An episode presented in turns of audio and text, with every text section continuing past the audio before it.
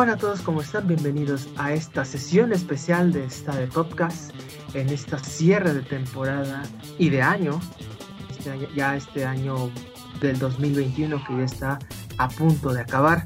Eh, aquí está con Ugi Boogie. ¿Cómo estás, Ugi Boogie? ¿Cómo, ¿Cómo has estado? Ya me imagino que en plena fiesta, en plena descanso. Pues ojalá, güey, yo no tengo vacaciones.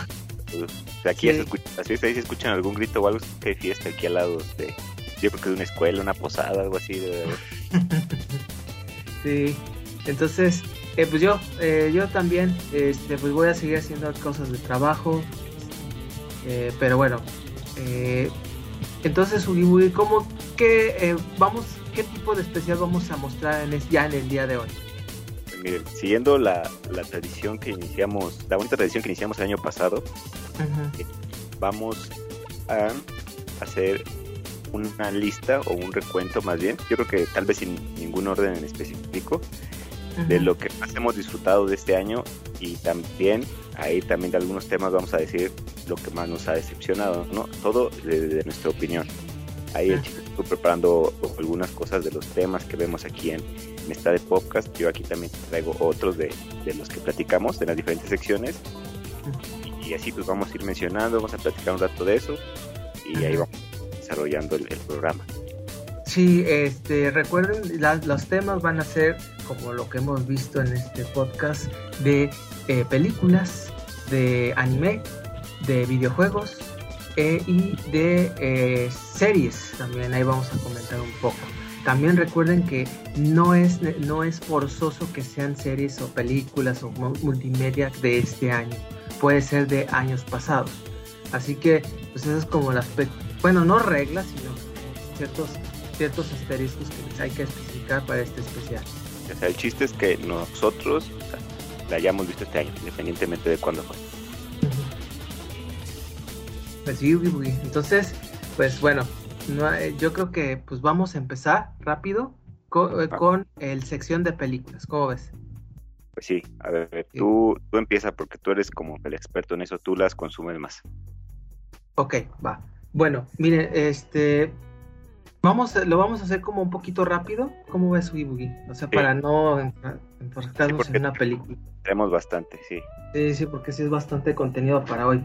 Pero bueno, eh, yo, pues como ustedes saben, estas, este año fue, pues la mayoría de las películas eh, se, se, veían por las plataformas de streaming, ¿no? Entonces, eh, yo sí quiero eh, especificar varias películas, porque, bueno, ustedes saben que yo veo bastante, es algo que me gusta mucho. La primera, que, este, que sí, hay, sí lo quiero eh, sí lo quiero destacar, es la película mexicana Una película de policías de Alonso Ruiz Palacios. ¿De qué se trata? Es una pues, docu película, película documental en donde muestran a dos actores, bueno, como una película de dos policías que están viviendo la noche tras noche todos los callejones, calles y avenidas de la Ciudad de México.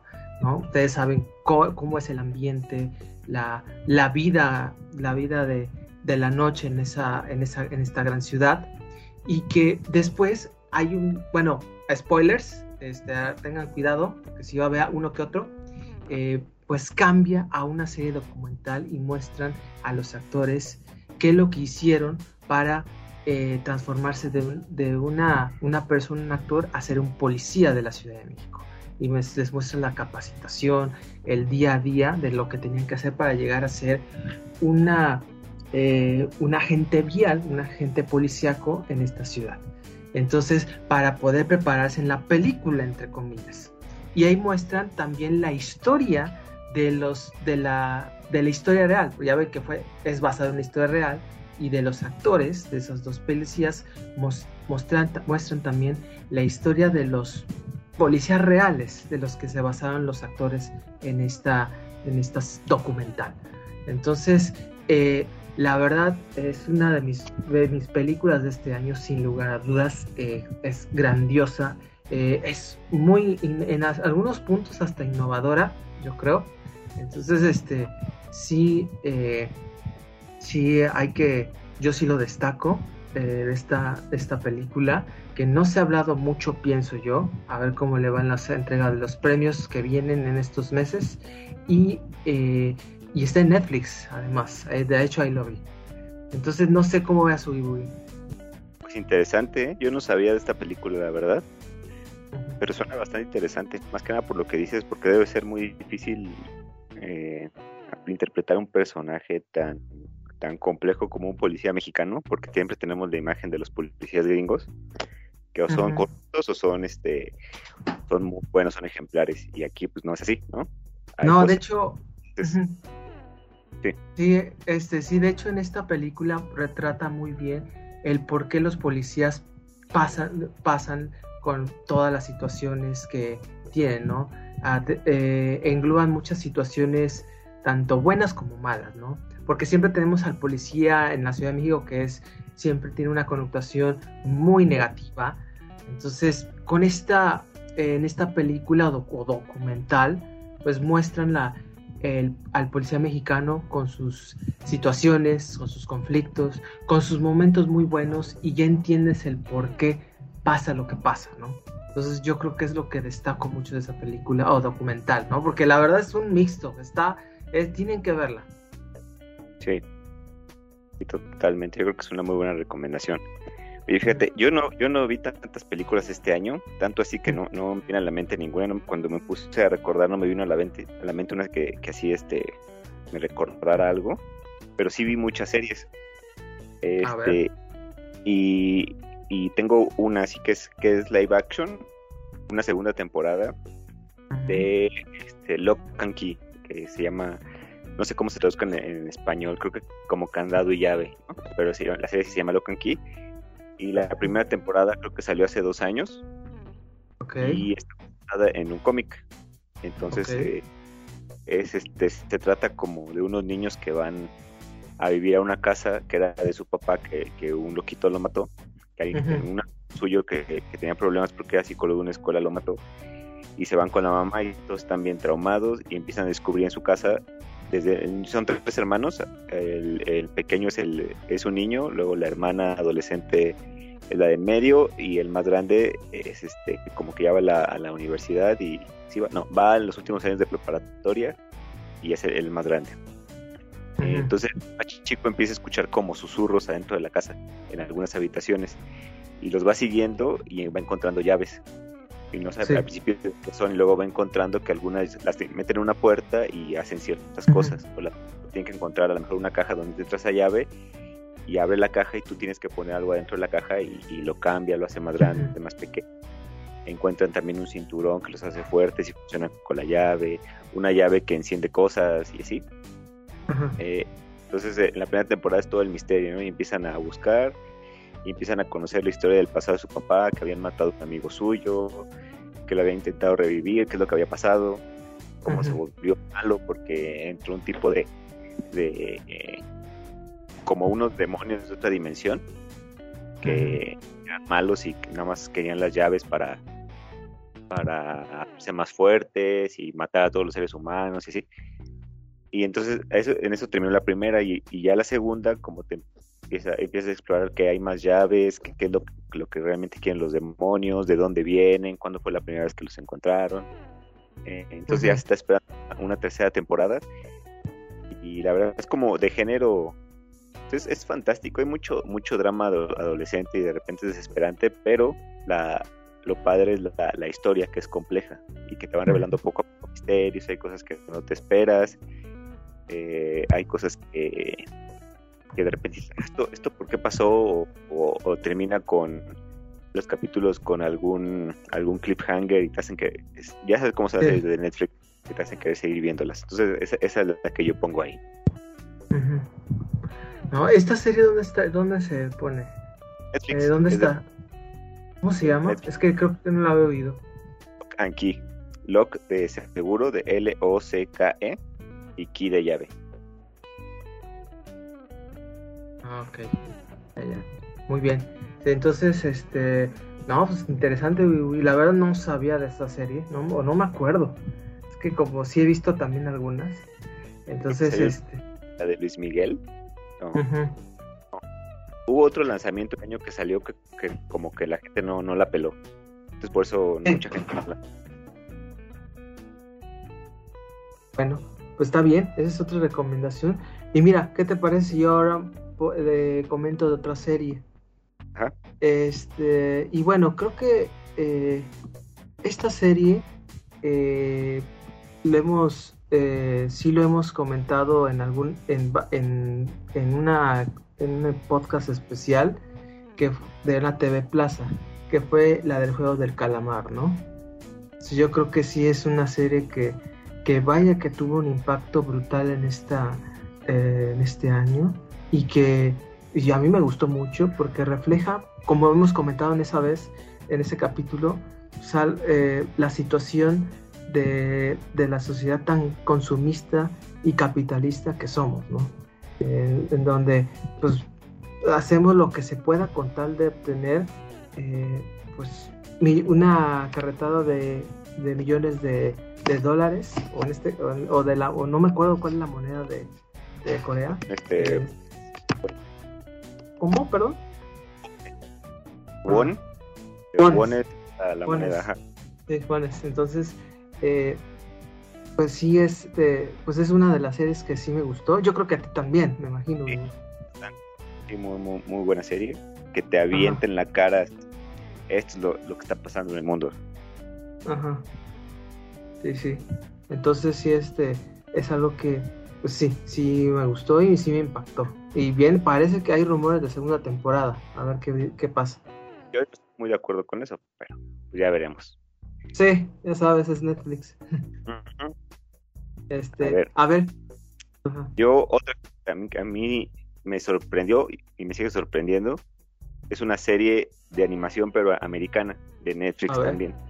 A ver. Y, me gusta mucho porque es de una de las franquicias que más me gustan de toda la vida. Es una serie de Jurassic World, ahora. Ah, sí. Sí, sí, me han dicho que está bien grande. Sí, sí, sí. ya, ya lleva cuatro temporadas y no se la acaba. Se sigue sacando, sigue sacando y como son dinosaurios, pues algo, todos los niños de los como que nos llaman la atención. Entonces la, he estado viendo cada que sale una temporada y, y sí te deja igual, cada temporada termina y te dan ganas de ver la siguiente y dices, ah, ya terminó y terminó así, ¿qué va a pasar? buena, eh, tiene desarrollo de personajes, eh, no los trata como, como niños tontos, vas, ves cómo van madurando, van creciendo al quedarse solos en la isla y transcurre transcurre entre la, la primera y la segunda hasta ahorita, entre la primera y la segunda de Jurassic World, o sea, entre que el parque se salen los dinosaurios antes de que se la isla, en eso está, nada más que ya no están en la isla Nublar, ya están en otra isla y ya se está convirtiendo en una historia paralela a las de las películas. que tal vez de lo que va a pasar en la tercera película que sale el próximo año.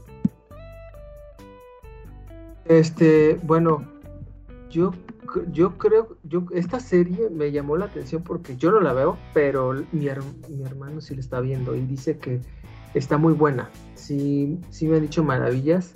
Este, la verdad por los tiempos, híjole, sí me ha dado como ciertas ganas porque a mí Jurassic Park, este, bueno, Jurassic World, ya ves que cambió un poco el nombre, pues ahorita está en un momento de cumbre, porque ya, eh, como tú decías, viene la nueva película, ya en el 22, y sí, creo que sí es de las animaciones o series que más eh, son de los que destacan en este año. Entonces, es, bueno, y hablando de animación, creo que sí hay que mencionarlo también, en sobre todo por lo que representó su película, porque ya ven que fue, tuvo varias subsagas y eh, temporadas y después sacó este su, eh, su película en este año precisamente. Hablamos de de la animación de Guillermo del Toro, Troll Hunters. Sacó, eh, bueno, en Netflix ya ven que sacaron todas sus series o sus, temporadas y que ahora, pues en este año, a mitad de año, eh, sacaron Rise of the Titans, una película que prácticamente englobó la culminación de toda esta saga ya, ya larga, eh, con una historia muy buena, este, y un poquito triste, ¿no? Todo el cómo Jill, eh, Jim, perdón, como Troll Hunter o como cazador, tenía que enfrentarse a este, a los peligros de, los actos de, los, de la oscuridad, de los monstruos que se representan en la propia oscuridad, pero con eh, el acompañamiento de sus, de sus compañeros, de sus amigos, ¿no? Y que pues ese era el, esta clásica pelea entre el bien y el mal, ¿no?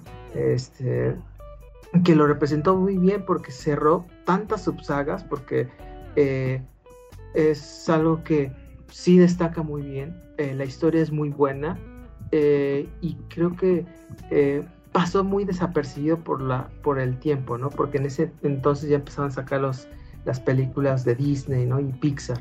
Entonces yo sí creo que El despertar de los titanes como película y como serie ya al final, creo que es, es de lo mejor que tiene Netflix. ¿Y ese es el final ya de la, de la saga o va a haber más?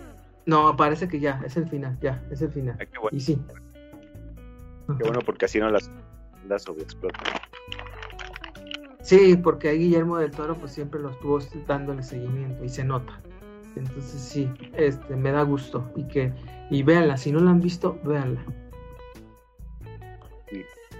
A ver, este, ¿tienes alguna otra que te haya gustado mucho que quieras comentar? ¿De series o de películas? Es que sí tengo varias. Bueno, este, si quieres, pues yo quiero comentar, por ejemplo, eh, lo que pasa con la serie de WandaVision. No sé si la hayas visto. No tengo Disney Plus, ya no me alcanza. No, esa, e, esa, fue cuando era promoción. Ahorita no la tengo. Pero bueno, eh, WandaVision, eh, pues fue como esta el, el empiezo de esta nueva generación del universo cinemático de Marvel, después de lo que pasó con Avengers, este, ah. donde eh, Wanda y, este, y Vision empezaban a, a, retratar como una realidad alterna. Y, y, derivado de eso, pues ahí empiezan a englobar los conflictos que tiene Wanda, ¿no? sobre, sobre, sobre todo de los poderes psíquicos que tiene y el poder alterar la realidad y que va a tener, yo pienso, no sé si está confirmado, que va a tener una importancia en lo que viene para Avengers sobre todo.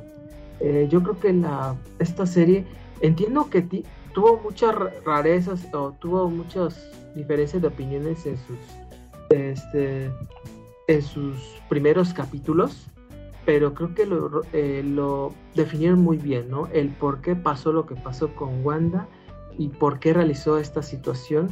Eh, recordando que, por ejemplo, Vision, yo ya, esto no es tanto spoiler, porque ya ven que falleció.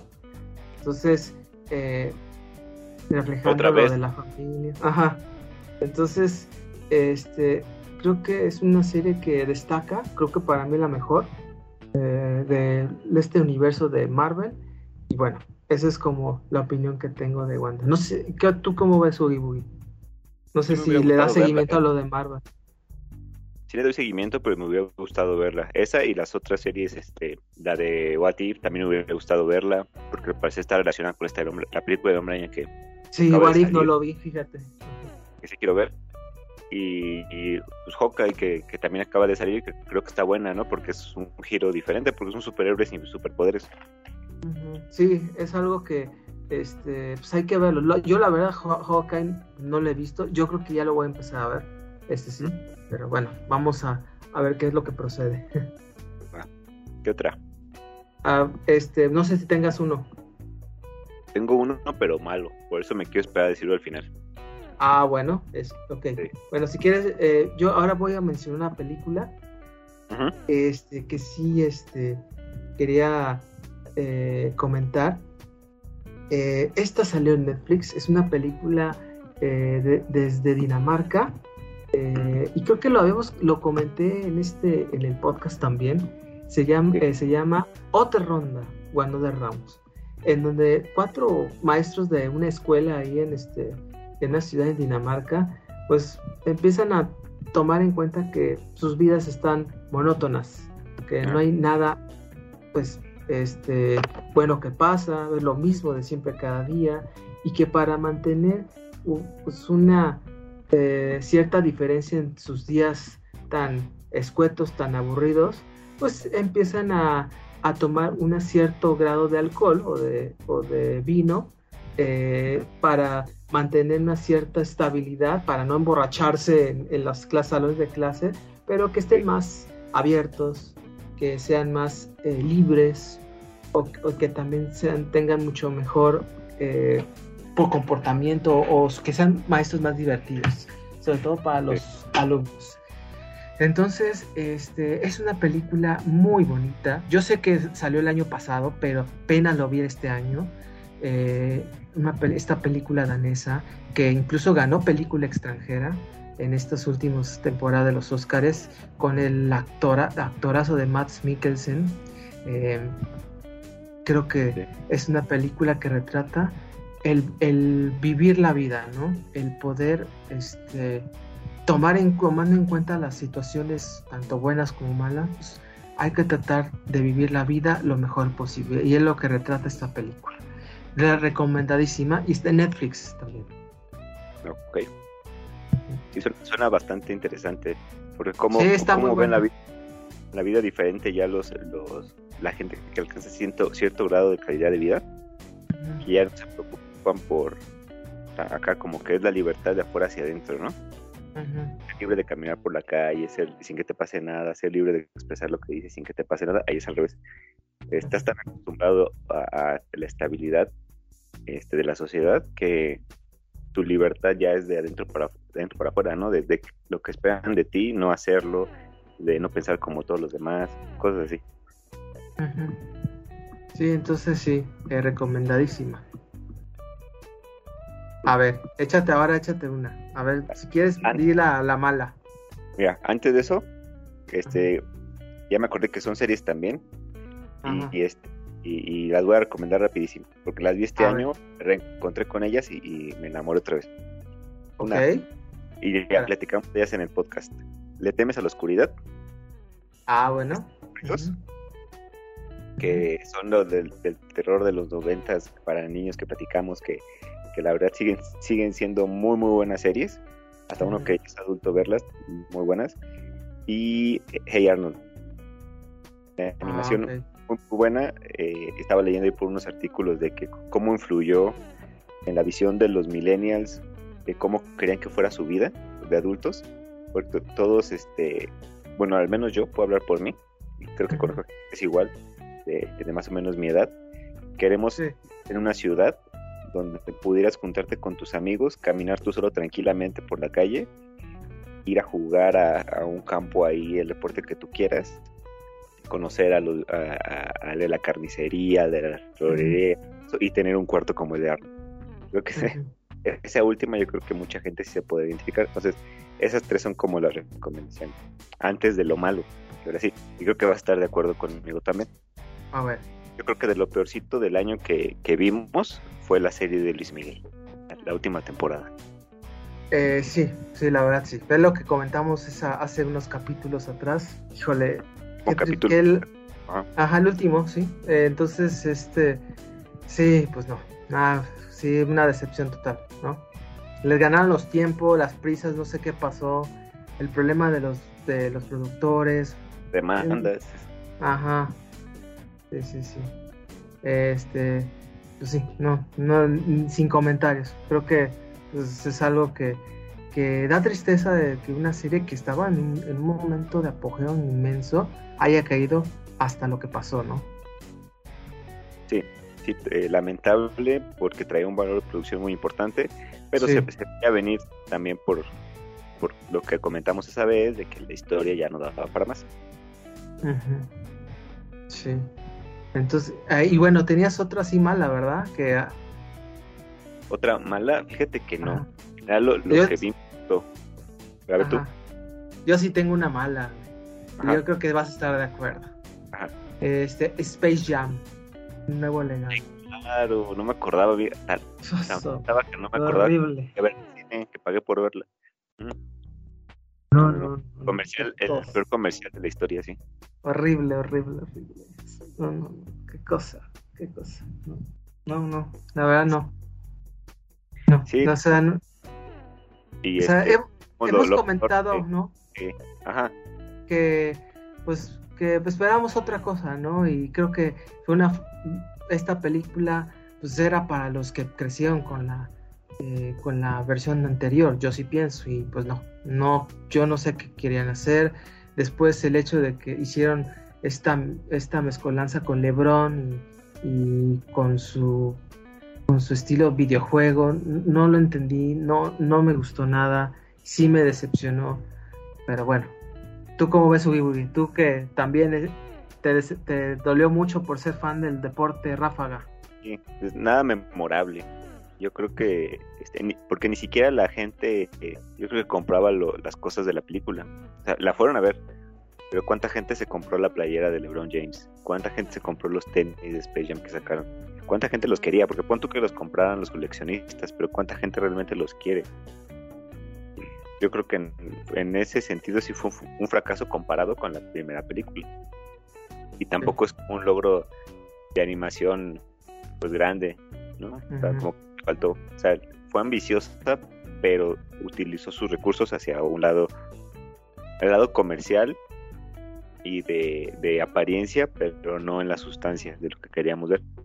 Digo, es una película de Space Jam, pero aún así se merecía que, que, pues que ah, yo digo que fue el estudio, que el estudio no metiera tanto su mano, como siempre. Pues sí. Este, eh, y bueno, no sé si tengas de serie o de película algo que... Este... ¿Que agregar? Ajá. No, yo de mi parte yo creo que ya. Porque como, como ese es tu fuerte, eh, tú, más de eso que yo, pues ahí. Bueno, si quieres, me arranco yo con lo, con lo demás, este, ya para, eh, para casi que finalizar. ¿Cómo ves? Va. Ahora, bueno, este, de series, vamos a empezar primero. Este, Primero, creo que es una serie que sí lo, destaqué también en el podcast ahí en algunas ocasiones. Una que es de HBO Max, que se llama Outgoing, ¿no? Con este Nicole Kidman y Hugh Jackman. Eh, perdón, perdón, perdón, no, es este, eh, ¿cómo se llama? Eh, Hugh Grant. Perdón, ese es Hugh Grant. salió en HBO Max. es una serie de suspenso con la directora Susan Bayer, en donde retratan el asesinato de una, eh, de una mujer joven en, Nueva York, ¿no? Y ah. que ahí está implícito esta, esta mezcolanza de intriga, el, con, la conexión que tiene este, el, este, bueno, el actor Hugh Grant, o en este caso como, eh, como eh, Jonathan, ¿no? que era un, eso era un doctor, era un doctor que curaba personas o jóvenes con cáncer y que ahí conoció a la, a la, a la señora, a la, a, la que asesinaron. Entonces, esta serie de suspenso retrata todo lo, que pasó hasta llegar al juicio final contra eh, Jonathan, en este caso Hugh Grant, y cómo Nicole Kidman representa a una mujer que trata de defender lo que hasta el último momento a su familia de, de, este, de los enfrentamientos de la sociedad, de la propia policía, de las redes sociales, de los dimes y diretes de la gente, de la escuela, de, las, empresas, de las empresas, de su propio, de su propia familia incluso. entonces yo creo que es de lo mejor que he visto en suspenso. Este, ahí está en HBO Max. No sé cómo veas su interesante. Creo que no habían sacado muchas series buenas de, suspenso. No, no había muchas este año. A, a, ese nivel comercial, porque tienen estrellas, grandes estrellas, y no, no americanas, pero sí de Hollywood, que son este este Hugh Grant, que ya tiene mucho tiempo que no lo veíamos también en un papel serio, siempre se enfocó en, en comedia romántica. Y Nicole Kidman, que también era muy buena. Entonces, como Nicole Kidman era muy buena, muy buena actriz algunos años, ya tenía tiempo que no, no salía nada, ¿no? Mm. O sea, algunas películas, una que otra serie, sí, ahí andaba. Pues, y no es una como una dupla que a mí se me ocurra que funcionaría en la pantalla, pero son muy buenos, pues, a pesar de que normalmente han hecho cine comercial, son muy buenos actores. Yo, yo creo que sí le, le, han de haber sacado mucho provecho ¿no? a, su, a, su talento. Sí, y bueno, este, eh, otra serie, ya la última serie, para pasar a películas, que estoy viendo, ya acabo de terminar de ver, es la serie de Maradona. Ahora que pasó lo, todo lo la situación de este, del astro del fútbol argentino el año pasado, pues que le sacan serie en Amazon Plus, en Amazon Prime, y que es una serie argentina que por cierto son los productores de la serie de Juan Gabriel, imagínense, pero que es una muy buena serie, me entretuvo bastante, te refleja toda la historia de Maradona desde sus inicios en, los barrios de Buenos Aires, este, hasta su paso al fútbol argentino, por este, Argentinos Juniors, después al Boca, y así llega al fútbol del Barcelona y del Napoli. Y su final es hasta México 86 cuando queda campeón contra, con Argentina en contra de Alemania en el Estadio Azteca. Entonces, pero la historia está muy bien narrada, te refleja lo que ha vivido Maradona en sus tiempos más difíciles, cuando tenía las, las adicciones, problemas familiares, problemas de, con, la, con la justicia, ¿no? Entonces, eh, creo que es una serie que llama la atención porque está muy bien hecha, también hay que, hay que decirlo, está muy bien hecha, que, y que está en, ahí en Amazon, no, pasó medio desapercibido por las fechas, que fue hace como dos meses, y, pero sí, recomendadísimo. Acá yo, yo me acuerdo que hubo mucha publicidad en espectaculares de Maradona, en el metro y entonces, este, en lo particular no es un personaje que a mí me guste, pero de que hablar de muchas cosas que hablar de él es que sí, tuvo una vida muy loca, muy interesante. Entonces, eh, yo creo que sí valía la pena contar su historia, ¿no? Y desde un punto de vista de, cómo pasaron las cosas, no sé cómo sea la serie, qué tan verídica sea, pero si lo así, sin decir esto estuvo bien, esto estuvo mal, yo creo que sí vale la pena. Ok, sí, este, recomendadísimo. Y bueno, este, de películas, eh, voy a comentar algunas, ya las que he visto, las que me han, gustado. Este, una es la de El Poder del Perro, eh, que es de la que acaba de sacar a Netflix hace algunas, algunas semanas. ¿De Netflix? Ajá. Es de Netflix. Que de Netflix. en, en, cines. Eh, bueno, pues ya ven que en van a salir algunos cines, pero pues, casi pues, está en Netflix, ¿no? Para que lo puedas ver en tu casa. Está con Benedict Cumberbatch, con eh, Kirsten Dunst, sí, y Jesse Plimos. es un western en donde refleja la eh, relación de dos hermanos con y con la esposa, eh, la esposa de uno de ellos y la situación que viven en un campo, en un campo desértico, en como una ranchería y la, y la relación, ajá, y la relación que tiene con este con el hijo, con el hijo de la de este de la, de la chava, ¿no? Desde que en este caso es Nicole Kidman. Sí, ah, Rose Gordon. Entonces, este es una muy buena historia, eh, un western dramático, eso sí, nada de acción. Este, que por cierto suena muy fuerte para la temporada de los Oscars.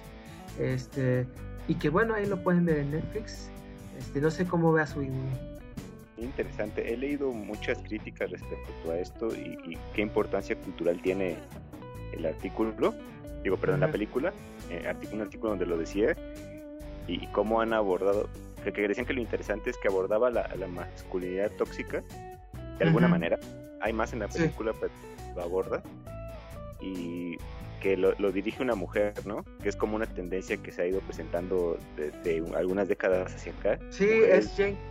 Sí, sí es Jane Campion, este, es de Nueva Zelanda y que ha lanzado muchas películas muy buenas, por ejemplo la del piano, este, ha sacado series también, este, entonces eh, lo, es muy buena película, muy buena, se lo recomiendo.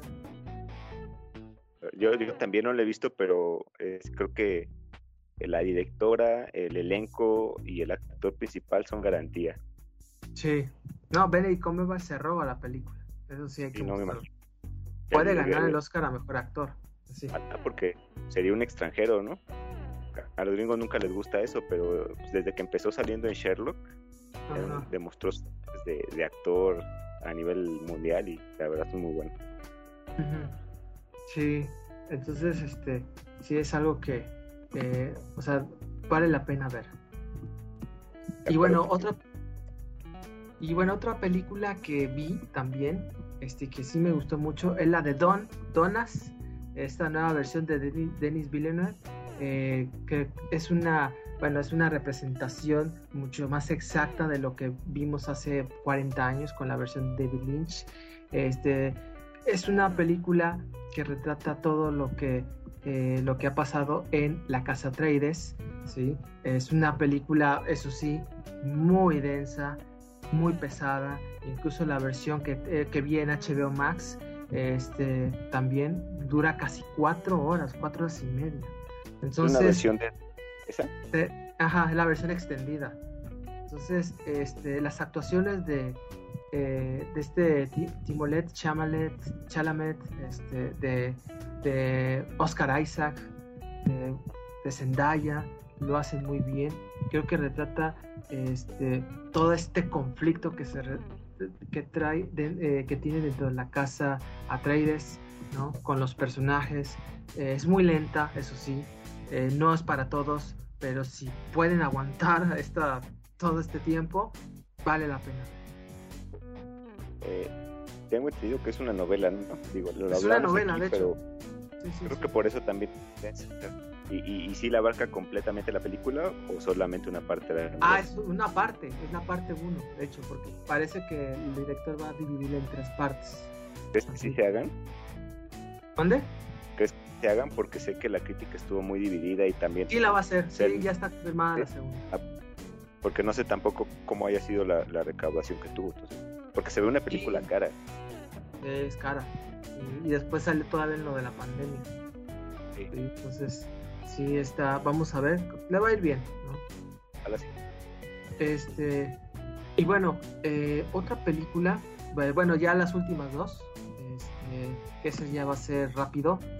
Eh, una película que sí quiero destacar es la película de Nobody o Nadie, que está esta película de acción, que lo, eh, quien lo retrata es este, el, este Bob Odenkirk, que es este el que sale en, en Better Call, Saul, este, donde pues es de día es una es un agente como un contador que está en una empresa como de acero no sé algo eh, ahí en, en, esa ciudad norteamericana y de no y, y este pero que tiene un pasado oscuro. Era un asesino en serie que trabajaba para un este para una organización secreta pero que ya dejó esa vida atrás entonces esta, este thriller de acción es muy buena. Eh, las, eh, las, escenas de acción son buenísimas. Este mucha mucha sangre eso sí eh, pero está muy bien hecha. Creo que de lo mejor de acción este año sin lugar a dudas. Y Bob Oden, Odenkirk se roba la película, el actor.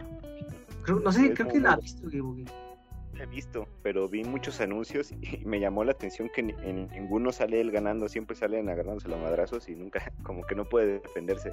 Entonces no me quedó tampoco muy claro de, qué va, pero sé que él es un buen actor y también escuché buenas cosas de la película. Sí, sí, es una película que dura poquito, o sea, está muy bien hecha, tiene una buena historia también, muy coherente. ¿no? El por qué llegó a ser este, llegó a ser este asesino en serie, ¿no? El por qué... Eh, sí, te lo explica más o menos, ¿no? Que ahí tiene un pasado oscuro, que tiene que ver con el narco de esa ciudad, ¿no? Porque hay varios grupos de otros países. Entonces sí está, está padre. Y la última, que ese sí va a ser muy, muy, este, eh, muy poca información, pero es a mí es de las favoritas también ya de este año y yo creo que lo van a entender el por qué. Es la, acaba de lanzarse hace unos días la de este la de Spider-Man, la de eh, Spider-Man No Way Home, este que se acaba de estrenar ya en cines. Eh, es una película increíble, es una carta de amor a los fans, sin lugar, sin es, ya, ya la vi. Entonces, sin spoilers, Sí, ya, ya. Manches, aquí está imposible conseguir boletos. Sí, es que yo fui, pude ir en la mañana. Entonces, este, ahí tuve, tuve como un pequeño lapso, un horario de, como de descanso, pues ya pude ir. Pero sí, este, es buenísima. No, no se la vayan a perder, sobre todo si son fans de Marvel o de, o de el, el amigable vecino. Este, los, los, los actores muy bien, eh, los enemigos, que bueno, ahí lo ven en el tráiler muy bien. O sea, sobre todo el Duende Verde, es por Willem Dafoe, así, o sea, un plus. Ahora, ahora sacaron provecho al, personaje, mostraron su cara y él haciendo los gestos y todo, ¿no? Como que en la otra que le ponían una máscara y ya nada más suponías que era él. Sí, no, no, se está, pero brutal, brutal. Que, cómo se extraña esa época. Y bueno, pues hasta eso es lo que les puedo decir, porque yo entiendo que incluso Gibugi no lo ha visto.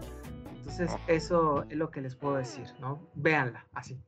Y bueno, Gibugi, pues, pues, eso es lo que ya es como de mi conclusión ya de lo que me ha gustado. Perfecto, chique. Ya, este, ahora sí que una, una quinoplaza anual, todo lo que, lo que vimos. Y te, tantito te también porque hubo series, hubo de todo, ¿no? Ajá, sí, hubo de todo. Entonces, ¿qué te parece si nos vamos ahora a la Tanco Plaza? Vamos a hablar del anime y el manga de este año. Ahora, bueno, tú eres el, el fuerte aquí, pero yo también tengo una que otra. Mira, para que vamos a platicar los dos. Eh, tengo aciertos y desaciertos, o, decepciones más bien, de punto de vista, y las, voy a ir mezclando. Voy a tomar una y una. Más aciertos eh, desde mi punto de vista. El primero, acierto, Shaman King. Lo hemos estado mencionando en varios capítulos. Y yo creo que, estarás de acuerdo conmigo de que es la versión que se merecía el manga desde el, que salió a principios de los 2000. Sí, Respeto en, español latino, eh, el diseño de los personajes se parece mucho más al del manga, eh, manejan los temas más maduros y más violentos que eran importantes para la trama de ese género shonen, este, pero ya más tirándole a, joven adulto, pero aún así no, no, no, exagera la violencia, sino la ocupa en los momentos que tiene que ser la animación es, muy, muy buena. No está exagerada, no usa el CGI, que es importante. Eh, tiene ese aspecto de animación tradicional todavía. Entonces está muy, muy bien. ¿Qué opinas? Pues yo la verdad es, una serie que yo no la había visto en su versión original, entre comillas. Este, pero yo ahora que la estuve viendo en Crunchy, eh, es una historia... Eh, y en Netflix ya, perdón, en Netflix ya porque ya salió ahí. Este, me, encantó la historia, los personajes, ¿no? Este, el cómo, sí, cómo retratan eh, eh, la cercanía de los espíritus con las personas, ¿no? Algo que, pues por ejemplo en México lo tenemos muy cercano. Eh, por eso Shaman King tuvo un impacto muy característico en nuestro país en, su estreno hace tiempo.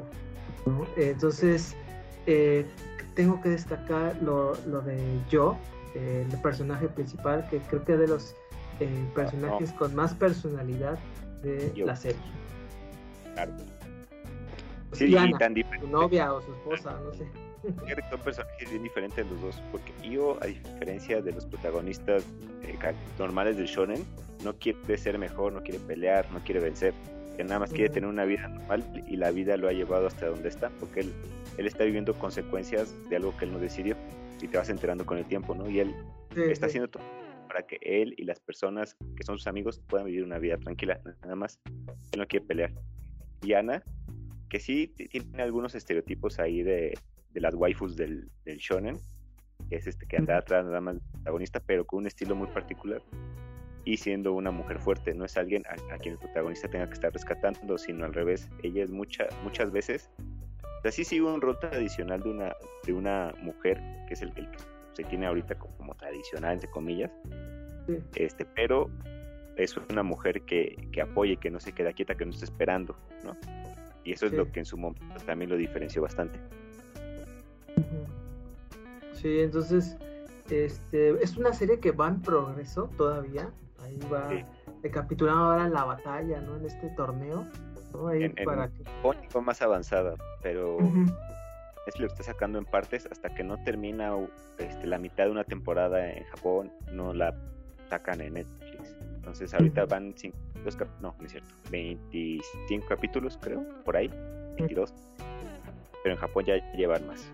están más adelantados. Pero ahorita yo, yo lo terminé de ver la semana pasada, justo cuando estábamos grabando el, capítulo anterior, y, y me faltaban nada más 15 minutos para terminar. Y cuando se acabó, dije, ¿qué? ¿Aquí acabó? ¿Ya? Sí, es muy rápida, se te va como agua. Entonces, sí, véanla si pueden, ahí está en Netflix.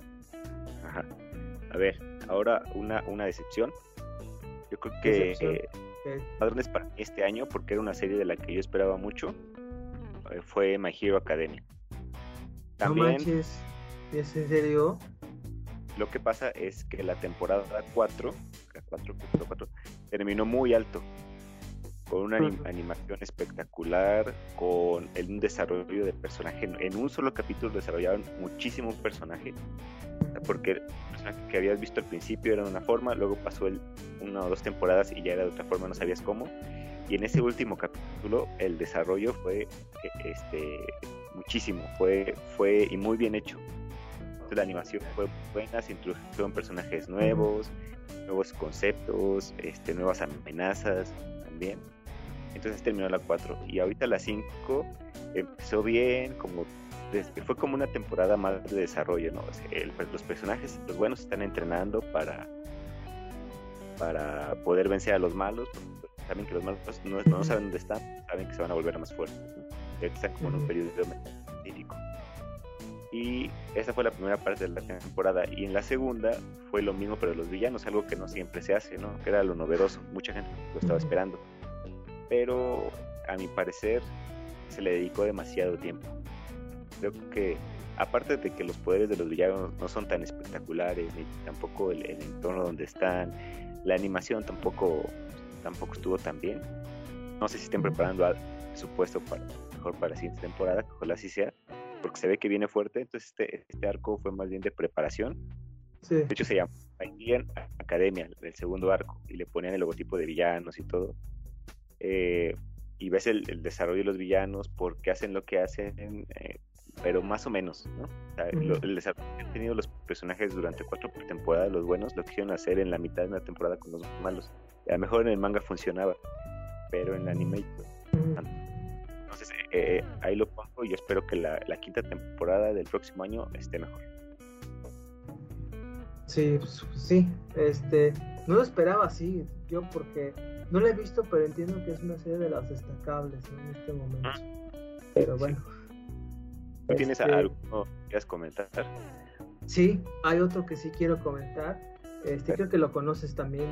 Eh, es la serie del momento en Japón, es eh, Demon Slayer, ¿no? Este, que está en Netflix también. Entiendo que es del año pasado, pero en México pues se extendió este año. El año antepasado. Antepasado, sí, sí pero entiendo que en México fue como el boom en este año ya. Así que... Sí, lo que eh, pasa es que la película este año. Sí, también ayudó la película y que se estrenó en cines ya incluso. Entonces, eh, pues es una serie que me gustó bastante, que es una historia de este, este, este Jean, se llama, eh, el cómo retratan la, este, la historia de este Jin con su hermana, ¿no? Que se convirtió en una, demonio, pero que esta demonio es buena, ¿no? Que va a proteger eh, a Tanjiro, Tanjiro, perdón, Jin. Este, no sé qué, ando confundiendo nombres. Este, en este, eh, en esta, en este anime retrata muy bien el cómo, eh, bueno, la, esta, la hermana menor, esta ¿cómo se llama? Nezuko, Nezuko, este, pues protege a este Tanjiro de los demonios, que son pues, asesinos literalmente. Y cómo empiezan a prepararse para eh, hacer un, samurái o un, guerrero que va en contra de los, este tipo de, este, este, tipo de, monstruos. Eh, pues entiendo que tiene muchas influencias de varios animes, porque ya a algunos incluso no les gusta por eso, porque no tienen una identidad propia entre, muchas otras cuestiones, pero la verdad hay que destacar que es una muy buena serie de anime y que te, te tiene en la silla. No sé cómo veas En este momento yo sé que llama mucho la atención por, por la música, por la animación. animación, sí, un 10. Y por algunos conceptos que manejaba, por la tragedia también. América Latina nos encantan los animes trágicos. Por eso la gente prefiere también Demon Slayer, por ejemplo, a un My Hero Academia. Creo que Demon Slayer es más amable para nosotros. Y este y aparte que es una historia larga, Así va a dar para rato. Sí, va, la van a explotar al máximo. Ojalá que lo hagan bien. Sí, sí, sí hasta donde tengo entendido, la, la, película fue buena y ya, ya se prepara la, la segunda temporada con el sí, ya está en Japón, de diversión, algo así. Algo se llama, el juego, no sé. Eh, ya, ya se le dio mucha promoción en Japón y no sé aquí si vaya a salir pronto. No sé si está en Crunchyroll, la verdad.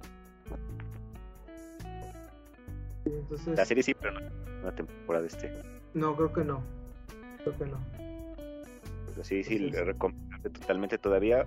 Eh, que la vean ahorita para que ya cuando salga la segunda aquí en México puedan, puedan ver la segunda de, de corridito. Y con doblaje latino. Ah, también. También está con doblaje latino ya. Pues ya tiene tiempo, ya, ya le hicieron su doblaje. Y a ver, aquí va la, la siguiente. Este es este ¿no? Y este nunca, nunca he hablado de este y estaba esperando a, justamente este programa para mencionarlo. Es un anime de Netflix me sorprendió que sea de Netflix. Y es una, está saliendo por episodios, o sea, ni siquiera sale por temporadas. Sale por episodios uno cada semana. Se llama Komi-san no puede comunicarse. Un anime Slice of Life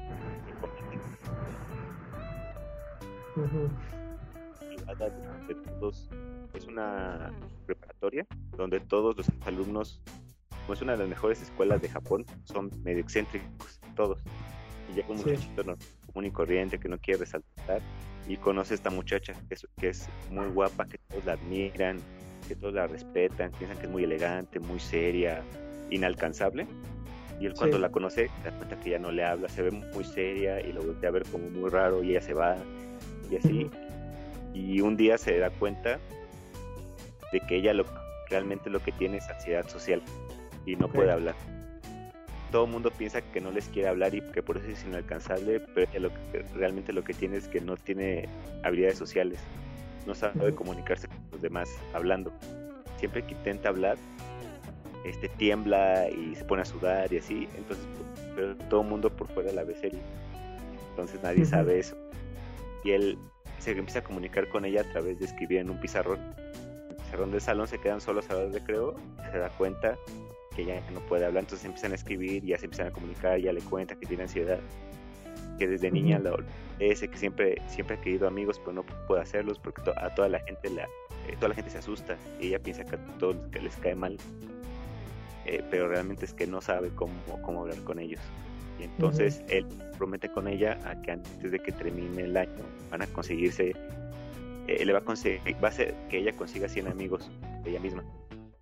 Y entonces el, el primero, y así empiezan los capítulos, ¿no? Este, momentos chuscos que se van desarrollando de, cómo se llevan ellos dos, cómo él este, tiene un amigo amiga. Ese es otro tema que, hay un personaje que es como de género ambiguo, a propósito, que no sabe si es niño o niña, y él mismo no sabe si es niño o niña, pero es como, como muy extrovertido.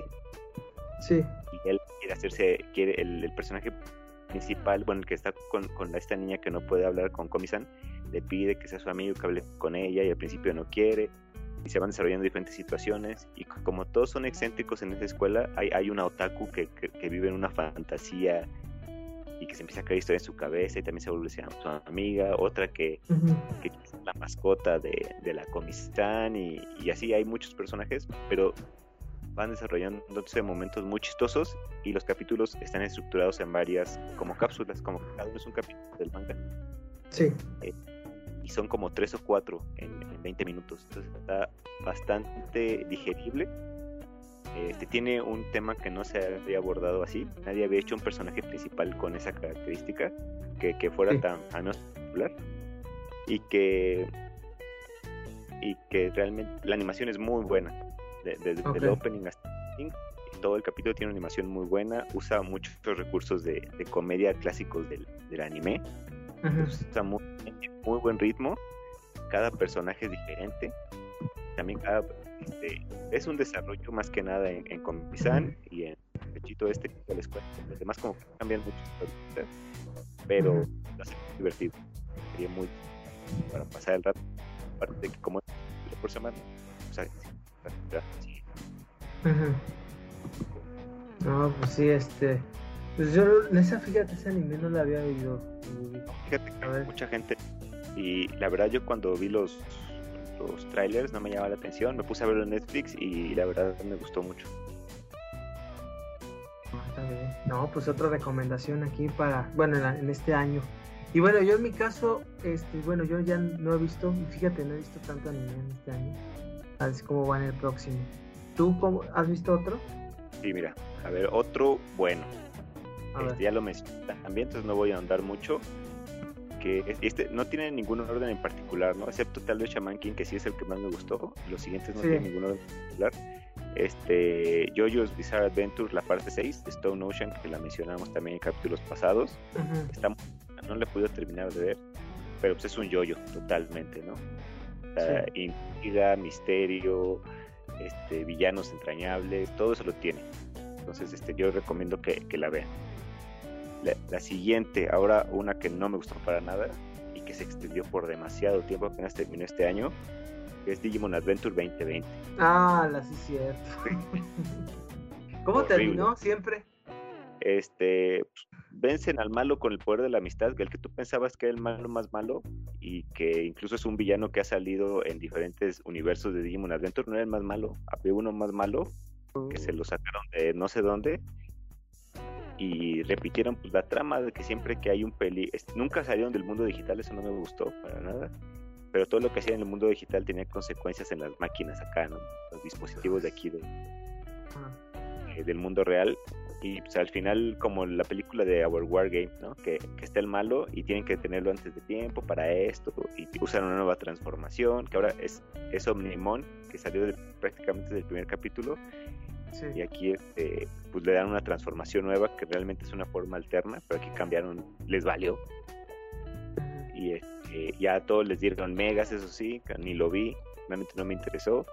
Vi un poco del final, vi el final, un, un pedacito, casi completo el último capítulo, eh, nada memorable. Ahí se queda en el Digimundo, todos los demás regresan ahí, y ahí se queda a seguir su aventura, ¿no? Como que le quisieron dar un aire del manga de, Digimon Tamer, Vitamer, que es el manga original de, Digimon, que salió antes de las series, de donde sacaron el personaje de Tai, como que le quisieron dar un aire así, haciendo a Tai el protagonista más importante, no funciona. Mm. qué mal, qué decepción. Sí, decepción total. Y, y, empezó en 2020 a principios, tuvo un descanso a mediados por la pandemia, volvió a arrancar y terminó a mediados de este año. Bueno, más como dos, en ese caso, a lo mucho, terminó. Pero a raíz de esto salió otra serie que me gustó mucho y que estoy seguro que está pasando desapercibidísima, por decirlo de alguna manera.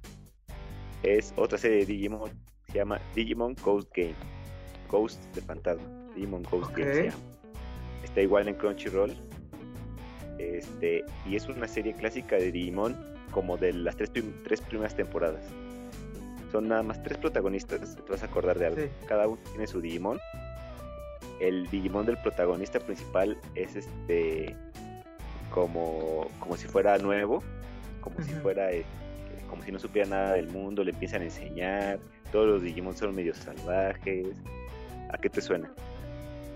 Pokémon. No, a, Digimon Tamers. Ah, perdón, es que yo pensaba que era No, no, no. No, es, es muy parecida a Digimon Tamers, son tres protagonistas, dos niños, una niña. Este, el, Digimon de la niña es el más grande y, el más este más este sabio por decirlo de alguna manera el Digimon del protagonista es un dinosaurio chiquitito que, que la verdad es de los mejores diseños de, de, Digimon, de Digimon que han sacado últimamente. Regresaron como a los dinosaurios. Está muy, muy. Y, no, ah, y le concepto. No sé si te acuerdas que sacaron una. Como un. Como los Digivice que sacaron cuando sacaron Digimon, que eran que traían con su Tamagotchi, pero en brazaletes. este estuvieron sacando. Entonces las series, esos son sus Digivices. No han dicho, pero esos son sus Digivices y con esos hacen sus conexiones con sus Digimon y, les dan sus órdenes. Y aquí solamente evoluciona en un nivel, pero Gamamon, que se, llama Gamamon, no Gamamon.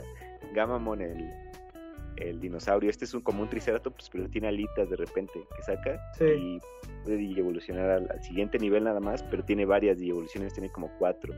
Y entonces este, no se apresuran, le da su tiempo a todo, el protagonista no resuelve, o sea, sí hay batallas buenas, pero no resuelven todo así. Y lo interesante es que le dan como un toque de terror y misterio. O sea, sí hay consecuencias reales en las personas. Hay gente a la un Digimon que le roba el tiempo a los. El primer capítulo le roba el tiempo a los niños y los vuelve viejitos y casi los mata. Mm. Otros que llevan a la computadora y los secuestran y los empiezan a disolver en alcohol.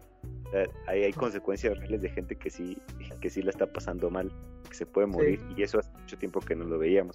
En Digimon Adventure 2020 pues, no pasaba nada, siempre estaban a salvo, ni se morían. Sí, sí, ahí. Pero aquí sí, y hay, por lo mismo de que es un, un reparto de personajes muy pequeñito, pues hay desarrollo. Se puede desarrollar más. Y, ya, y sí se basan en la tecnología como un poquito más adelantada, donde ya hay hologramas, y, y entonces no saben qué son los Digimon, pero les dicen este fantasmas de holograma, por eso lo de Ghost Game, porque tienen como que hay rumores en internet de que aquí aparece un fantasma de holograma y dicen que se roba a los niños y, los encierra o que está en el museo y los convierte en momias y así. Y, le da ese toque de misterio que lo hace muy disfrutable y va cambiando cada capítulo. Todavía no se revela cuál es el misterio más grande, pero, pero va bastante bien. es muy recomendable esa serie. ¿Dónde, ¿Dónde lo viste? En Crunchyroll. En Crunchyroll lo vi, este, van como 10 capítulos yo creo, eh, uno cada semana. Y este y la verdad lo estoy disfrutando bastante. Es una serie como la que no vi hace mucho tiempo. Había empezado a ver Digimon Tamers y, lo dejé de ver por esta. Bien, debe estar interesante. Es que yo lo sabía, no sabía de su existencia ni siquiera. Gente no lo ve y está mucho mejor que la de Digimon Adventure que salió el año pasado. ah, está bien. Bueno, entonces, ¿tienes otra de anime? Pues mira, nada más para mencionar, este Cowboy Bebop, que vimos que ya este ya sacan su adaptación de Netflix. Y cancelada. Cancelada ya. Está muy bueno, no puedo ver tampoco, pero está muy bien, muy bien hecho para revisarlo. Ay, se me olvidó. Este, bueno, antes de decirte esa, este, también destacar eh, la miniserie de Pokémon Evoluciones, los minicapítulos ah, que sí, sacan. Sí, sí, cierto, también. Cada uno tiene una animación diferente. Muy buenas, ¿eh? Yo sí las vi. Sí, está sacando, ahorita están sacando las últimas del año en, diciembre, creo que falta una más, una o dos más, y están, está muy buena, cada una tiene un estilo diferente, pero la animación es muy, muy buena. Mucho mejor que la de la anterior, no me acuerdo cómo se llamaba. Tori Luna, este, ¿no? ¿Me No, no, no. De la otra miniserie que sacaron igual hace como tres años. Ah, ok. Años, no sé cuánto fue. Igual muy buena. Y se me estaba olvidando este, la película de Evangelion. 3.0 más 1.0. Ah, sí. Y, esa, y vayan a ver, no, les voy a decir más, pero vayan a ver el capítulo que, o a escuchar el capítulo que hicimos. Y, ahí mencionamos todo lo bueno de la película, como este, como que sí hacía falta ver algo de esa calidad este, a nivel comercial, porque sí, sí es muy popular y después de veintitantos años se agradece que hagan algo así. No sé tú cómo ves. No, este, pues la verdad es, sí, eh, sí es muy interesante lo de Evangelion este, pues ya prácticamente se da cierre ahora sí en el anime. Recuerden, está en Amazon Prime, exclusivamente aquí en México, para que lo puedan ver. Sí, está ahí en Amazon Prime y este y vale la pena, son más de dos horas, pero está muy bien. Sí, entonces ya, este, que me pues ya. Sí. Pues sí, entonces, este, pues hasta aquí es la sección de la Tancoplaza. A ver, ¿qué te parece si ah, le damos un pequeño descanso, Yui, para después darle a música y a videojuegos hasta el final? ¿Cómo ves? De chique, muy bien. Hay, un refil, como dice Jordi Rosado, y, regresamos. Ahora.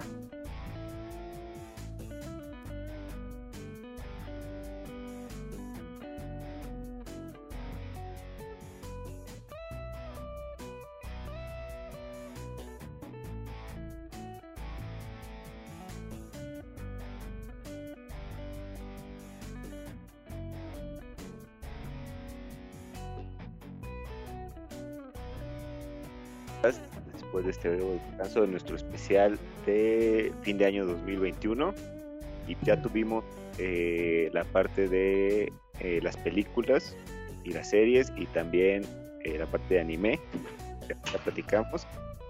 Y ahora nos vamos rápido con la música, ¿no? Con una music plaza de, lo que escuchamos este año. Yo también un par de cosas, no son tantas, de lo, de lo que realmente escuchar porque ya sabemos cómo está la música. Sí, la verdad, ya saben cómo, eh, cómo están nuestros gustos musicales y no son muy compatibles con lo que hay en la radio. Ah. Pues, a ver, tú, este, que te haya gustado este año. Pues yo la verdad son dos cosas muy, eh, dos nada más. Primero Adele, ya ven que Adele acaba de sacar álbum, ahora se llama Dirty y creo que este es una gran actualización, no actualización, una gran evolución de Adele. Ahora es más sofisticada, todavía más, eh, con, una, con un árbol mucho más rompedor, más fuerte, en que hay muchísimo más, eh, eh, más este, solidez, todavía más en su música. para mí la, mi, mi, álbum favorito ya de Adele, sin lugar a dudas, este, superando el primero, porque el segundo sí está bueno, pero como que yo creo que mejor el uno. Hasta ahora en el, tercero, sin lugar a dudas, es de lo mejor. Y obviamente la voz de Adele, o sea, magnífica, de lo mejor que ahorita hay en la música. No, decidió tomar. Ajá. Sí, sí, sí. Dime, dime. Sí, no, entonces nada más era eso. Yo te iba a decir que, que le sirvió tomarse un descanso tan largo, ¿no? Como que sí, sí. descansar. O se arregló su vida eh, estuvo con ella y ya regresó para hacer música que, necesitábamos en, estos momentos. Sí, eh, eh, canciones destacadas, destacadas de su álbum, AC on Me, Can I Get y Hold On. Hold On. Ok, sí, la primera. escuchado. Y sí, pues es todo el estilo de Adele. Y la segunda, que lo que es lo nuevo que he escuchado es, creo, no sé si lo hayan escuchado o tú, se llama Sam Fender, es un cantautor de inglés que es muy nuevo, acaba de, eh, apenas sacó su primer disco en el 2019, en el 2019, y ahora en el 21 saca el segundo que se llama Seventeen Going Under. Este, Es una es una combinación de los estilos tradicionales de Inglaterra y Escocia con un sonido folk y rock alternativo, eh, que sobre todo para estos tiempos creo que ayuda mucho, ¿no? Es una música muy tranquila pero a la vez voraz, muy con unos líricos o unos, este, unos versos contestatarios, sobre todo para la época actual. Eh, Sound Fender es muy bueno, lo, estoy apenas lo conociéndolo en estos meses, por eso no tengo tanta información, pero yo sí creo que promete mucho este chavo, ¿sí? Porque creo que apenas tiene como 26, 27 años, es muy joven. Así que, este, pues bueno, eh, las canciones que de los que he escuchado, que son mis favoritas, es obviamente el single 70 Going Under, Get, Get You Down y Mantra. Entonces eso es como, ya son como lo que he escuchado nuevo, se puede decir. Fíjate, yo, yo sí sabía que tenías gustos más así. A ti sí te gustaba como, como el folk, pero con su estilo alternativo. Yo sabía que te gustaba algo así. No sabía que todavía existían artistas así o que siguiera saliendo música así. Digo, entre, entre basura que eh, todo el tiempo me sorprende. Sí, sí. Eh, fíjate, nunca la había escuchado. ¿no? Está buena, eh, está en Spotify. Ahí está para que... Sí, seguramente. Ok, bueno. A ver, yo, yo te voy a mencionar este, un acierto y una decepción al ah, mismo tiempo. Lascivo. Acierto, porque ah, desde el año pasado están avisando que ya tienen listo su disco. A principios de este año dijeron que lo iban a sacar y sacaron una, una canción, eh, la de Beautiful Games. En, septiembre, justo en eh, el Día de la Independencia, sacaron el sencillo. Muy buena canción, todo el estilo de Placebo este, así compleja, con mucho sintetizador, algo de guitarra, eh, la voz de Brian Molko, que es muy, muy especial. Eh, y, algo fresco también, porque no es lo mismo, siempre sacan cosas diferentes con cada disco y esto fue muy diferente, pero siempre con su mensaje medio político, social que traen en estos últimos discos, están metiendo aquí también. Eh, eh, fue un acierto porque es una banda muy buena que muchos reconocen y que tiene desde 2013 que no saca un, disco completo. Había sacado una canción, un sencillo y ya. Y, este, y fue decepción porque hace poquito anunciaron que, se, que el disco se va a ir hasta, hasta el año que entra. Creo que hasta marzo de 2022 lo van a sacar. Este año eh, se juntara ahorita con otro acierto que les voy a comentar y tener pues, a mis dos bandas favoritas con, nuevo material. Pero no pasó eso. Entonces, este, estamos sacando otro sencillo que se llama Surrounded by Spice, que ese sí no me gustó. No, no es un estilo que me guste, pero habla, ya te imaginarás, de, estar rodeado de alguien que te está vigilando todo el tiempo, que, que hace alusión a, la vigilancia del gobierno y de las empresas que, que nos espían y nos vigilan pues, en nuestras actividades diarias, ¿no? Ya sí. era digital, que es un tema que ha estado muy en los últimos años, ¿no? Y ahorita lo ha superado el tema del COVID, pero en los últimos años se ha hecho mucho ruido el tema de la privacidad. Entonces va a ser muy estilo, pero pues, no es un estilo que a mí que a mí me guste, pero ahí está. Entonces eso es la, la excepción, que no va a sacar el disco este año como habían dicho, sino hasta el próximo. ¿Qué otro chique? Este, bueno, ahorita que me acuerdo lo de ABBA, el regreso de ABBA, ya ves que acaba de sacar single en hace unos meses, el de Don't Shoot Me Down. Uh, qué buenos viejos tiempos. Esa música nunca deja, eh, nunca se deja de, de escuchar. Y híjole, sí, este, ellos saben lo que hacen, son los malos masters para, sobre todo para las nuevas generaciones, ¿no? Para las baladas. Sí, que, que ya no se escuchan tanto, ¿eh? No, casi nada, casi nada. Sobre todo en la radio actual. Sí. Aparte, esa, esa música sueca que está hecha para ser pegajosa, los productores suecos desde siempre han como que dominado bueno, de la época fuerte del pop, que fue los 80s y los 90s, eran productores que hacían todas las canciones de los otros y que son canciones que hasta, hasta ahorita se conocen. Eh, entonces, pues, eso es lo que prácticamente yo lo que he escuchado. Así de nuevo, obviamente. A mí nada me falta hablar de, del último acierto, tampoco es que escuché tanta música. Ahorita eh, Spotify sacó hace poquito, bueno, en, noviembre, finales de noviembre, el, lo que más escuchaste en 2021, tus géneros favoritos, y la mayoría son canciones de hace 10 años, las de mi lista. Y los artistas igual. Este, Placebo y AFI están ahí por encima, y precisamente AFI, este, que sacó disco este año, es como, como el acierto, ¿no? El que faltaba.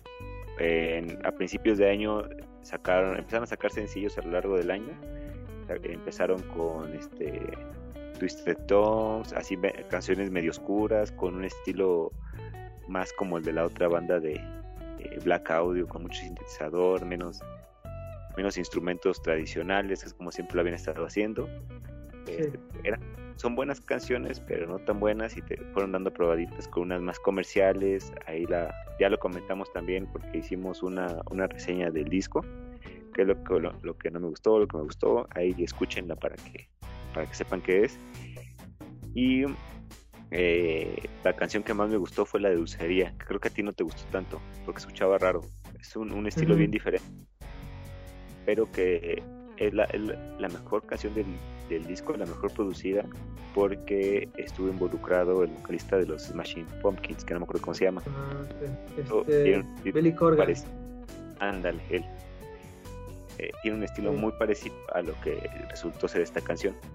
Su, su can que canta muy bajito y así, aquí hicieron cantar a Dave igual, pero eso le da como un estilo muy particular, además de que la letra es pegajosa, el ritmo también.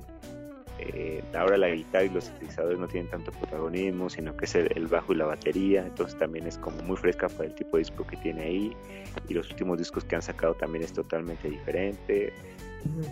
Eh, el video musical muy sencillo, muy similar a lo que han estado sacando estos últimos dos años.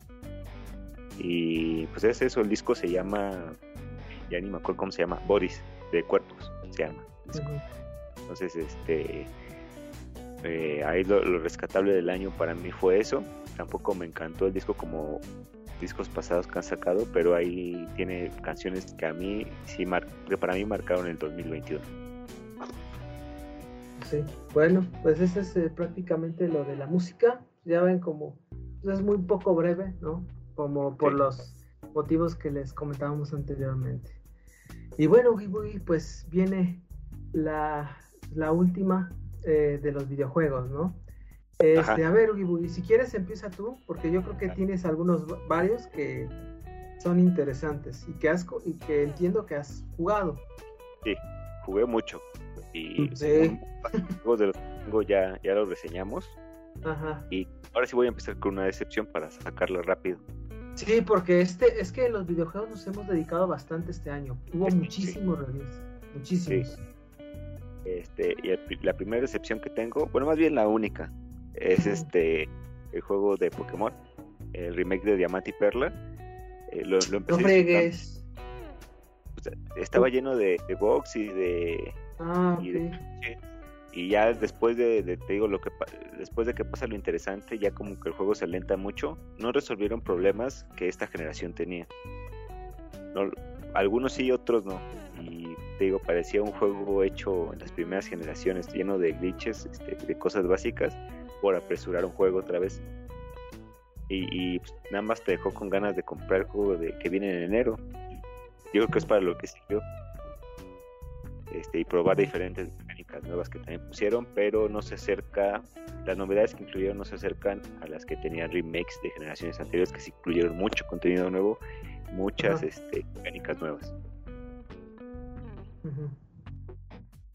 Mm, sí, entonces este y oye, entonces, eh, bueno, pero está bien el juego, ¿no? Esa es la mala duda. Ah, no, sí, está, bien. No lo hubiera jugado tanto tiempo, pero sí es jugable y ya sacaron este, unas actualizaciones que se supone que eliminan. Ajá, un parche. Pero la verdad, sí, sí. Como que te sacan de onda al momento de jugar. No lo hace tan disfrutable el juego. Es bueno, es buen juego porque los generales son buenos juegos. No porque juego en sí, porque añade algo, algo especial. Sí. muy bien. Y bueno, yo tengo uno este, que es de los buenos. Es Halo Infinity. Este acaba de lanzarse hace algunas semanas en su versión, bueno, en su multiplayer free to play. Eh, y después ya he estado jugando la campaña, apenas está en proceso, pero yo sí les puedo decir que este, lo salvaron la franquicia los de Force Industries después de todo el desastre que tenía el año pasado. O sea, me imagino todo el crunch y todas las horas extras que tenían que hacer en este juego. Eh, Master Chief está de regreso, muy buenas gráficas, ¿no? Con algunos detalles, eso sí. El multiplayer, muy bueno. Hay alguno mejorable, pero a grandes rasgos es el multiplayer que siempre hemos querido de Halo. Es más rápido, más frenético, más grande, los mapas y es gratis en su multiplayer por si eh, quieren saber lo de los costos si está en Game Pass Halo Infinity este la verdad eh, muy bueno eh, espero todas algunas actualizaciones que es lo malo por así decirlo. No está el Forge no está la campaña cooperativa. Entonces pues vamos a ver. Pero en sí Halo Infinity muy bueno. ¿Cómo pues interesante y hacía falta un buen juego de ese tipo, ¿no? Que, que fuera de una franquicia reconocida, porque ya había mucho juego para la generación Z, pero algo así como para nuestra generación no habían sacado nada. Sí, sí, pues sí. Entonces, bueno, esa es una para empezar. ¿Y tú, Uy Uy? Pues ya tengo aciertos y son dos, los voy a comentar eh, muy rápido para que eh, tú comentes los tuyos uno es porque también ya le hicimos una reseña al de Doki Doki Literature Club. Y es, y pues, es un juego de, terror psicológico, un poquito de terror eh, que le llaman corporal, porque también muestra ahí medio extrañas. Eh, ahí vean la reseña y escúchenla, búsquenla. Que salió de especial de, de Halloween en octubre. Entonces, para que lo, lo vean eh, y el otro es el juego de Hot Wheels, que salió para, para las nuevas consolas. que es muy buen juego. Tampoco lo había mencionado aquí, pero está muy bien hecho. Es un juego de carreras donde tomas el control de un carro de Hot Wheels, que hay una colección eh, enorme que puedes ir coleccionando, puedes ir juntando, eh, te regalan algunos, algunos están repetidos, hay unos que son más raros que otros.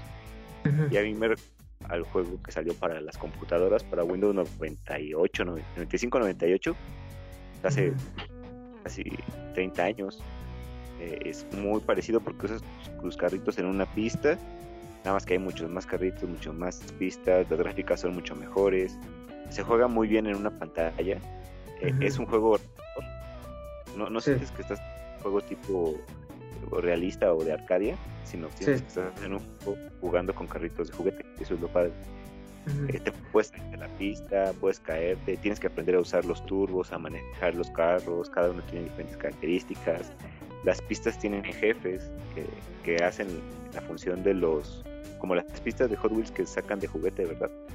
Que hay este, que el de la araña, que el dinosaurio, que el de tiburón. Aquí también hay jefes así que te dan obstáculos en las carreras. Tienes que irlos superando. Hay muchas pistas, entonces hay muchos retos. Manejas un modo historia bloqueando todas las opciones. Y también está bastante divertido. Los primeros, está muy bien desarrollado porque las primeras pruebas son para que aprendas a manejar el coche. Entonces tienes que preciso en, los turbos, en cómo dar las vueltas, para poder vencer los límites de tiempo que te ponen, porque si no, no los pasas. Tienes que estar ahí repitiendo y repitiendo. Yo creo que fácil a una, a una pista la estuve jugando como una hora antes de poder pasar el nivel en lo que me acostumbraba a los controles. Y eso me sirvió para pasar los demás niveles. Entonces sí sientes que es un juego donde, donde creces, pero no te aburres. Y eso es lo padre. Sí, de que ah, sí, me acuerdo que lo habías comentado en su momento. Este, bueno, yo en mi caso tengo algunos también. Primero, yo sí creo que hay que destacarlo inmediatamente. Metroid Dreads es un juego que apenas estoy empezando a jugar también. O sea, no, o sea, ya estoy viendo pues, la maravilla que es. Es un regreso al Metroid del 2D que nos, nos enamoró, nos encantó en el Super Nintendo. Este es un juego muy bien hecho, con unas gráficas que están por encima de la media para un Metroid. Este, y que es un Samus mucho más, más, más frenético, más oscuro, más difícil también.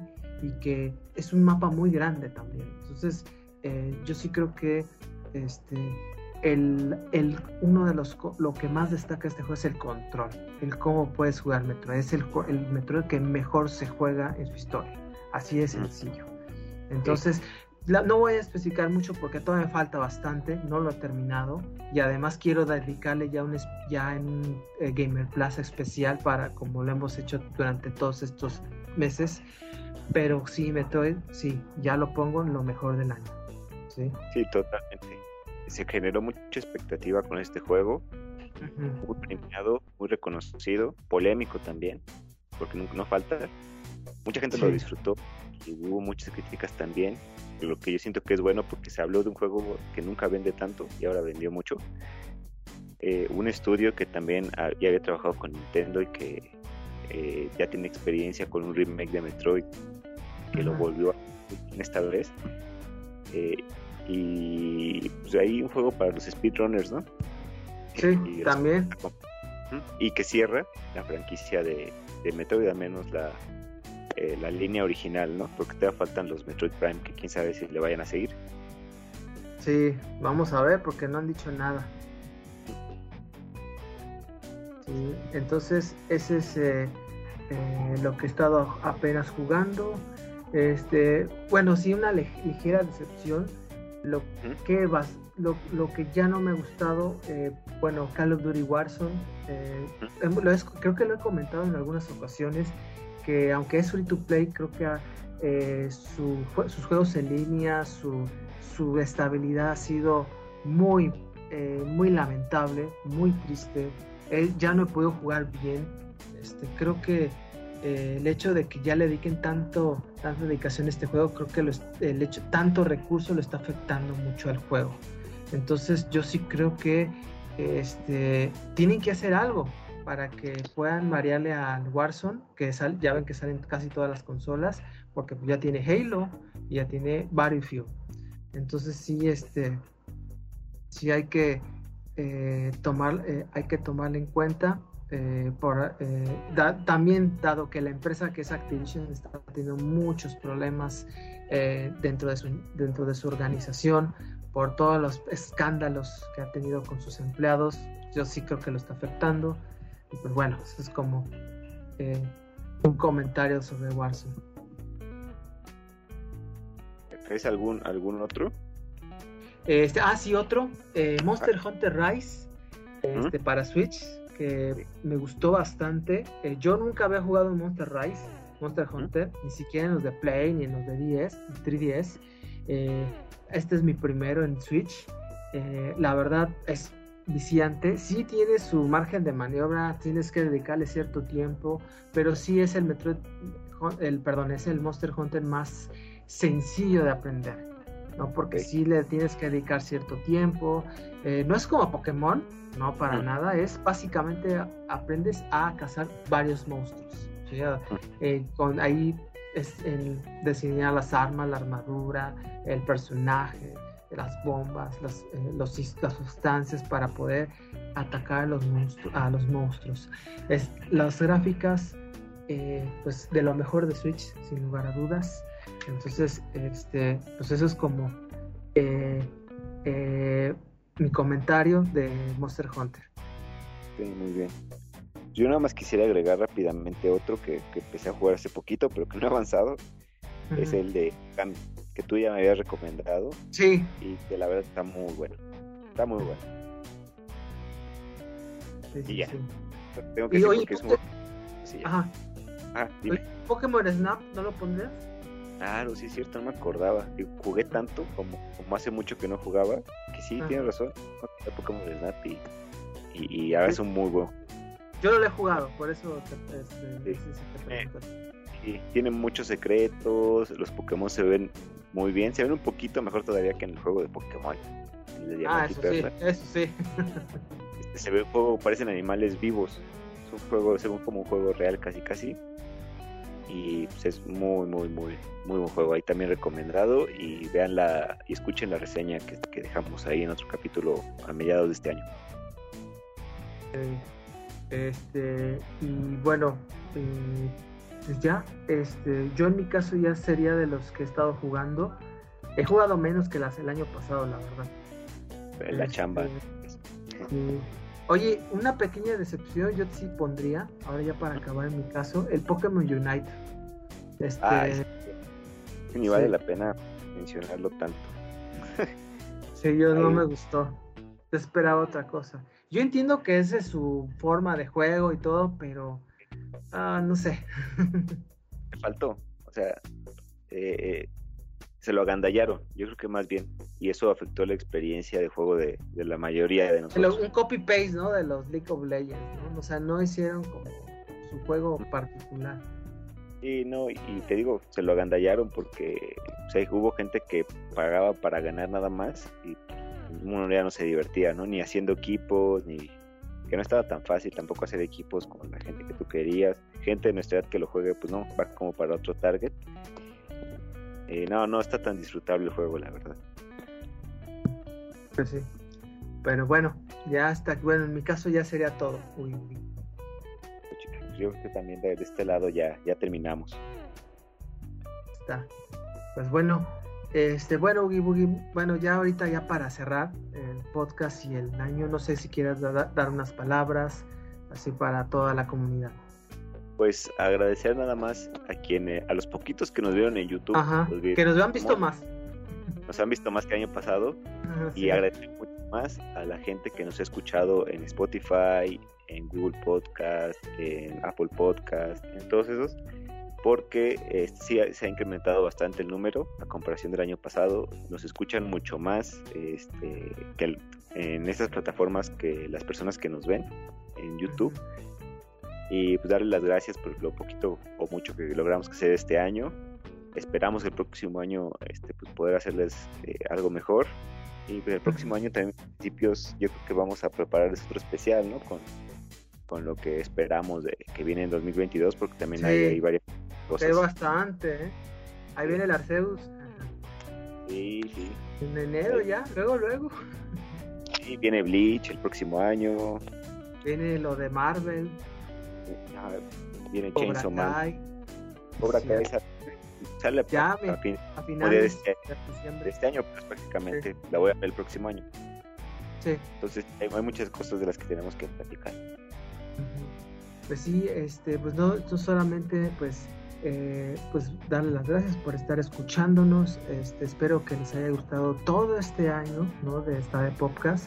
Y pues ustedes saben que es una podcast que eh, lo hacemos con, por amor al arte literal, porque no ganamos nada, no, este, no, ven, no tenemos patrocinadores ni que de monetización, nada.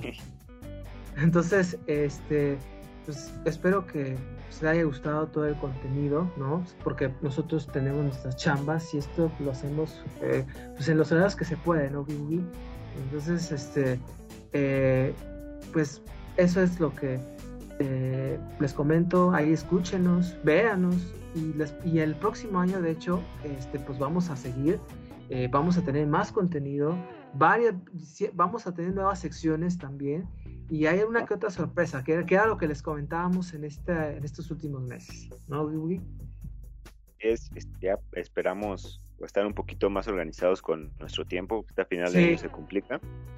Entonces, pues, poder ofrecerles algo ya mejor, pero siempre con el, con el que hacemos las cosas. Ya está. Sí, pues nada más no se les olvide eh, pues estos estos capítulos. Ahí estamos tanto en YouTube, en Spotify y ahí estamos en Facebook también en esta de podcast para que este, nos escuchen. Este, recuerden también, nos veríamos hasta este, en unas una dos semanas, ¿no, Más o menos. Este, eh, ah. Ya, cuando ustedes estén escuchando esto, ya pasó Navidad, eh, ya estarán al año nuevo, ya pasó año nuevo. Ya en el pavo. Ay, feliz Navidad, feliz Año Nuevo, felices Reyes. Eh, no engorden mucho y síganse cuidando porque esto. Ah, cuídense mucho también. Sí, este, Ahí este, protéjanse con su familia, disfruten, este, pásenla bien, este, felices fiestas, feliz Navidad. Eh, y bueno, pues nos vemos también en el próximo capítulo, ya en el 2022, de esta de podcast. Este, cuídense mucho suscríbanse y activen la campanita y déjenos sus comentarios también de lo que platicamos, de su año, qué tal estuvo, qué esperan del próximo.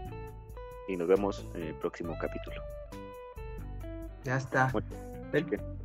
Nos vemos, Ugi Bugi. Cuídense. Cuídense. Bye. Feliz año.